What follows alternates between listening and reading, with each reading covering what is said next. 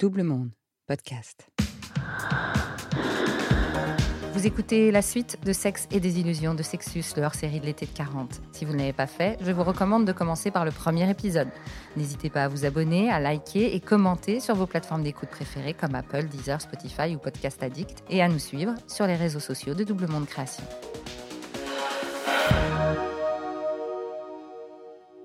Bonjour, je m'appelle Claire, j'ai 40 ans.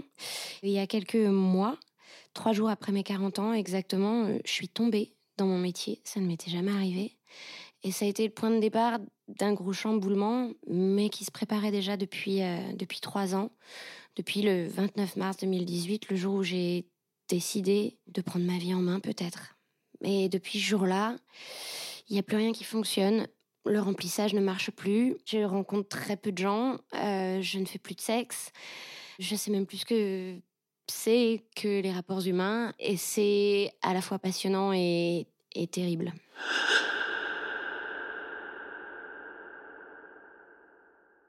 « 29 mars 2018, je me réveille de chez le mec chez qui j'avais emménagé avec mon ado de fils qui savait plus rien du tout de ses repères, de, enfin bref.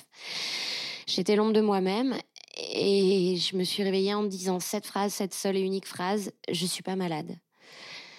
J'étais euh, surmédicamentée depuis euh, mes 19 ans. Et donc ce jour-là, je me suis levée, j'ai appelé euh, une ex, la seule femme avec qui je suis restée un peu longtemps dans ma vie, une ex. Et j'ai pris euh, mon fils, mon chat et une valise sous le bras. Et, euh, pendant trois mois, j'ai été un peu, un peu squattée à droite, à gauche. Et là, ça a été le début du tourbillon. Mais vraiment du tourbillon. Et ce qui est fou, c'est que c'était aussi organique. C'est-à-dire que quand on implose et que en plus on a eu affaire à la chimie et que en plus on a eu affaire à des repères qui sont des repères qui viennent de l'extérieur, donc les corps des autres, les mains des autres. Enfin, j'avais des vertiges euh, et c'était pas des vertiges dus aux nausées, dus aux arrêts des médocs et tout. Enfin, j'en ai encore des vertiges, c'est-à-dire le vertige de la vie.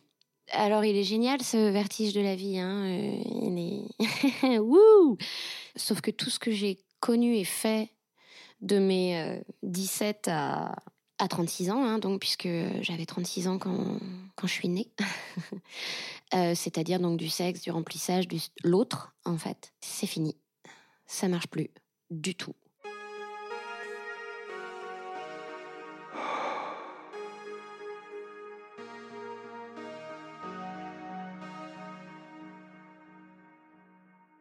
J'ai dû avoir euh, trois, j'ai eu trois relations sexuelles euh, en un an. Et euh, j'appelle ça relation sexuelle avec énormément de tristesse parce que quand même, mon cas n'est pas complètement désespéré et j'ai et je crois très fort. Enfin, je dirais pas une semaine où je regarde pas des films romantiques à la con et où je trouve, enfin, les, les gens qui s'embrassent dans la rue, ça me fait pleurer. Enfin, je suis une artiste, hein. hein. Et donc à chaque fois que j'ai rencontré, enfin que j'ai vu ces, ces gars, potentiellement, je me disais, enfin voilà, il y avait ce truc d'avant qui avant était vraiment très euh, hardcore, mais l'envie d'être avec. Et en fait, euh, ça marche pas, j'y arrive pas. Alors euh, c'est très compliqué parce que c'est vraiment un, le- un tourbillon, euh, d'autant plus aujourd'hui. Et ça va être dur pour moi là de pas vraiment me mélanger les pinceaux parce qu'il y a énormément de paramètres. Enfin, je trouve qu'aujourd'hui, là en 2022, et cette pandémie a, a enfoncé le clou, mais euh, d'une manière archi violente, c'est l'ère du non mais on a besoin de personne. Enfin, je veux dire, moi, les, les, les comptes d'Instagrammeuses qui disent non, mais fais-toi des verres de rouge toute seule, quoi. Va au cinéma toute seule, mets-toi une belle robe, fais-toi belle pour toi, euh, aime-toi. Ouais, super, je l'ai fait, les gars. Franchement, je l'ai fait. Super, je me fais chier. En fait, concrètement, je me fais super chier. Sauf que t'as envie de rencontrer des gens. Alors les mecs, avec le hashtag MeToo, peut-être qu'ils ont un peu plus peur qu'avant. Eux aussi, ils sont quand même tombés dans ce truc de bon bah tout seul, c'est pas trop mal. Il y a ce truc au niveau des gens de mon âge qui est assez puissant, euh, je pense, qui est on est installé depuis 15 ans avec la même nana, donc évidemment l'adultère me titille. Sauf que moi, les adultères, je les ai faits quand j'avais 25 ans, quoi. Tu vois, enfin, j'ai été l'amante de- Comme je suis plus dans un process de remplissage, je vois tout. Mais je vois tout puissance 1000. Je ressens tout et je vois tout puissance 1000 tout ce que je vois et ce que je ressens. Alors attention, on est dans une capitale et c'est fort, c'est intense, c'est violent. En fait, j'en ai pas envie. Cette phrase, ne pas en avoir envie, elle est compliquée à sortir euh, parce que c'est des mots assez neufs pour moi. Et parce que bien sûr que si j'ai envie d'être avec quelqu'un, enfin j'en peux plus de mes Pokéballs toute seule devant mon iPad le soir, quoi. J'y arrive plus, j'y arrive pas, je comprends plus rien. Je, je, je me fais archi mater dans la rue, mais je rencontre personne. Alors qu'avant, j'avais l'impression vraiment de me faire moins mater et il n'y avait pas un soir où j'étais pas accompagnée. Les trois mecs que j'ai rencontrés cette année, enfin, je veux dire, ils, bandaient mou, c'est même les gags avec qui je baisais quand j'avais 20 ans, ils baisaient mieux et, ça me fait chier de dire baiser parce que je, je préfère franchement faire l'amour, quoi, tu vois. Et c'est, je comprends plus rien je comprends plus rien. Et il y a beaucoup, beaucoup, beaucoup de couches qui s'accumulent. Euh, il y a deux semaines, j'ai eu rendez-vous euh, avec un mec. Je rentre de voyage, euh, un copain gay m'appelle, ouais, vas-y, on fait la fête et tout. Je me dis, oh, le tiens, la vieille conne va aller se foutre en boîte de nuit, ça va lui faire les pieds. Mais vraiment, tu sais, je, je pars pas perdante, mais je pars avec un truc abîmé. Mais bon, je joue le jeu, je mets la jupe, etc., etc. J'arrive en boîte. Et à un moment, se détache au-dessus de la foule un très beau jeune homme. Et donc, je dis à mon copain, je, dis à mon pote, je dis, tu vois, comme j'étais vraiment pété, hein, je, dis, tu vois, ça par exemple, ça j'adore, je trouve c'est super, j'y vais moi, j'ai des lunettes, j'ai des chats, je suis maman. Euh, mais vraiment, je commence à direct, tu vois, dans une projection négative. Sauf que je suis tombée sur la perle, puisque donc évidemment, mon pote m'attrape la main, me fout dans les, dans les bras de ce gars, et va comprendre comment, deux minutes plus tard, j'avais sa langue dans ma bouche, et toutes les deux secondes, je, je, reculais son visage, je disais, mais tu sais quel âge j'ai? C'était ridicule, mais vraiment, c'était ridicule. Je me demande même si je lui ai pas parlé de mon fils et de mon accouchement. C'était nul.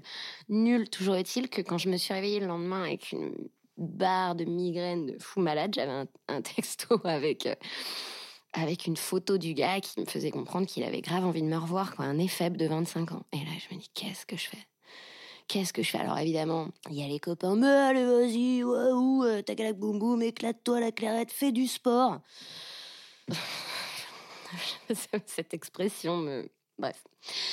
Et il y, euh, y a moi, avec moi et ma conscience et ma conscience dans la société et la société dans ma conscience. Enfin, je veux dire, euh, je commence à partir euh, dans des, des discours. Euh, non, mais parce que vous comprenez, regardez cette hétéronormalisation, un mec plus vieux avec une nana plus jeune, en fait, tout le monde s'en fout, mais moi, 40 ans, avec un mètre de 25, c'est-à-dire quoi? Donc, il va. Enfin, je veux dire, je suis partie loin, vraiment très, très loin.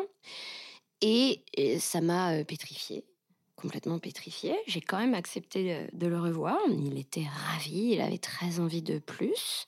Il précisait qu'il aimait bien les femmes mûres. Alors ça, ça m'a fait quand même vachement chier. Qu'il avait eu plusieurs aventures avec des femmes plus âgées. Enfin, et en fait, j'ai passé la soirée à lui poser des questions, à le regarder avec des yeux ronds comme les billes, et à lui dire, mais qu'est-ce que tu fous là? Enfin, t'es qui Mais pourquoi? Mais explique-moi, mais t'as pas des j'avais à la fois l'impression d'être une maman, une psy, une infirmière, tout sauf une femme.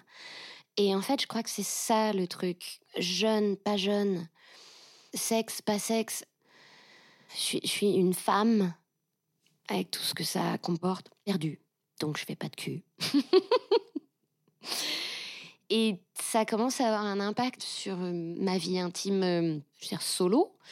C'est-à-dire que quand même, je me masturbais beaucoup, je me masturbe quasiment plus je mettais un point d'honneur à jamais avoir un poil qui dépasse. Bon, il m'est arrivé pour la première fois de ma vie d'expérimenter les jambes poilues. Bon, ça va, je suis blonde. Euh, mais ça fait quand même un drôle d'effet quand on est chez soi, vraiment. Mais en même temps, je veux dire, je suis seule à plus rien comprendre aux rapports humains et ça crée des vertiges, pour de vrai. Alors, en période prémenstruelle, wouhou, là, c'est euh, carrément c'est la fin du monde, quoi. Mais la chose jolie, c'est que je peux pas m'empêcher de me dire que c'est très bien ce qui m'arrive.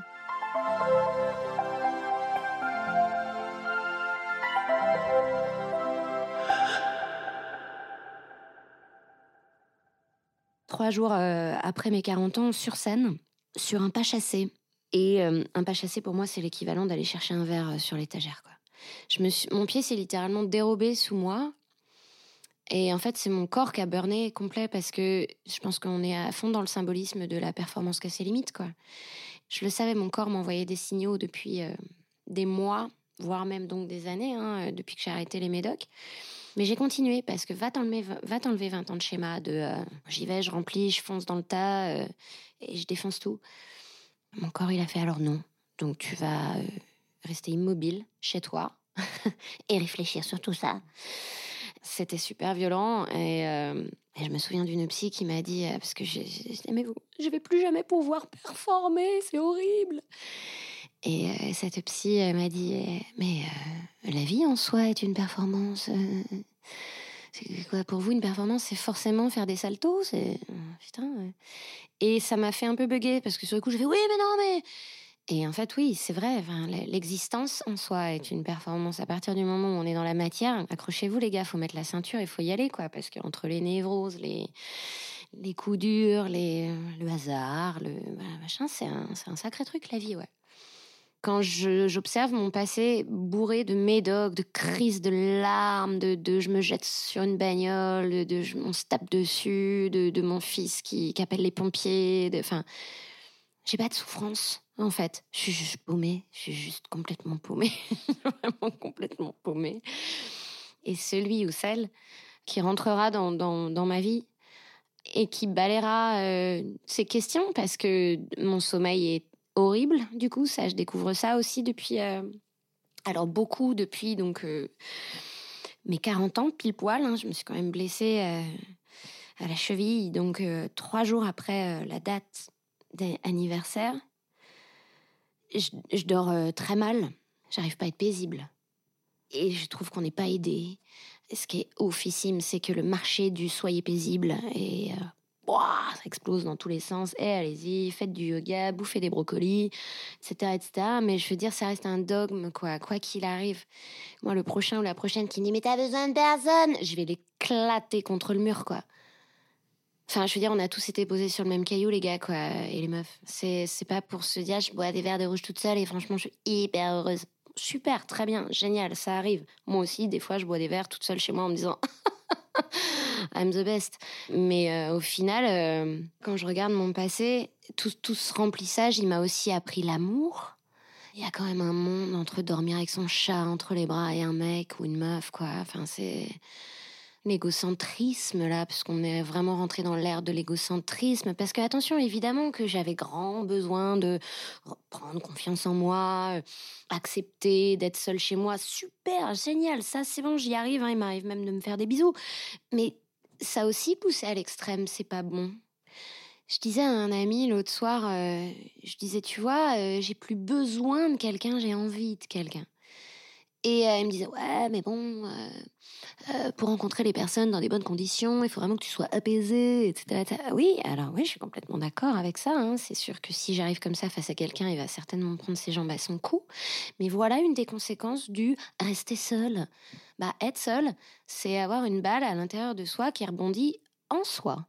Donc cette espèce de monologue euh, vraiment euh, terrible qu'on se fait perpétuellement, bah c'est sûr qu'après pour rencontrer des gens, c'est pas facile parce que le monologue sort de vous et vous saoulez les gens. Et moi je je me vois faire le peu de fois où j'ai des contacts avec les gens, je me vois faire et je me dis mais Claire la solitude te rend encore plus insupportable que quand t'étais violente sous médoc, quoi. Mais non seulement non, parce que euh, parce que c'est trop assimilé à de la souffrance pour moi, et c'est là où je me considère comme chanceuse. Mais en plus, clairement, les filles, les femmes, les hommes, les, les, mecs, euh, tous ceux qui écoutent ce podcast, euh, faut pas faire les choses par dépit dans la vie, quoi. Là-dessus, c'est super ce qui est en train de se passer pour le coup. C'est clairement important de, s'écouter. Et mon intuition et mon envie en ce moment, c'est de pas faire n'importe quoi et de pas me réfugier dans quelque chose qui serait juste un pansement qui, de toute façon, s'arrachera à un moment et il y aura toujours de la merde en dessous. Donc, non, je pense qu'il faut que je m'accroche. Parler de tout ça aide. Et l'amitié, euh, c'est un truc génial parler de tout ça, même avec de tout ça, même avec des gens qui potentiellement ont envie de vous baiser, et eh ben c'est super aussi parce que euh, ces gens-là tout à coup euh, sortent de ce process de refuge qu'est le remplissage via le sexe, acceptent d'en parler aussi. Enfin, je veux dire le, le, le môme, je vais l'appeler le môme, le pauvre. J'espère qu'il n'entendra pas ça, mais le môme avec qui j'avais rencard il y a deux semaines, on a passé une super soirée. C'était très émouvant. Et on s'est envoyé un message le lendemain. Je lui disais, écoute, je n'y arrive pas. Où il m'a dit, mais c'était super de parler. Euh, donc, de se remplir, c'est pas bon pour la santé. Que ce soit euh, de drogue, d'alcool ou de sexe. Faut faire attention à soi. Vous écoutiez 40 Sexus, le hors-série de l'été de 40. Réalisation et narration, Marjorie Murphy. Montage, Adrien Stiefel. Merci à Sébastien Ossona pour le générique du podcast et à Marie-Sophie Duval pour le graphisme. Bel été, rendez-vous mardi prochain. D'ici là, profitez. Si, sex and sun.